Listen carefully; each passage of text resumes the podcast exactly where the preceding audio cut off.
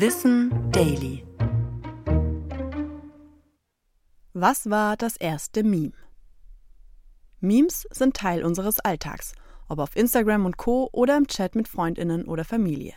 Von Grumpy Cat bis Hi to Pain Harold ist alles in Sticker, Video, Text oder Bildform mit dabei. Memes sind in erster Linie ein Internetphänomen. Sie sind meist humorvoll, ironisch und verbreiten sich extrem schnell. Dabei können sie aber auch für unterschiedliche Formen von Diskriminierung missbraucht werden und Hass und Hetze vermitteln. Der Begriff stammt ursprünglich vom griechischen Wort mimema ab und bedeutet Nachgeahmtes. Der Biologe Richard Dawkins prägte den Begriff Meme in den 1970er Jahren in seinem Buch The Selfish Gene.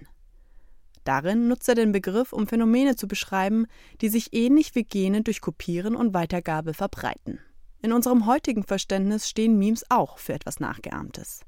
Ein vorhandenes Bild oder ein Text werden beim Meme-Erstellen nachgeahmt und dann mit etwas Eigenem ergänzt. Als eines der ersten Memes wird das Dancing Baby gehandelt. Ein Video von einem 3D-animierten Baby, das in Windeln zu dem Song Hooked on a Feeling tanzte.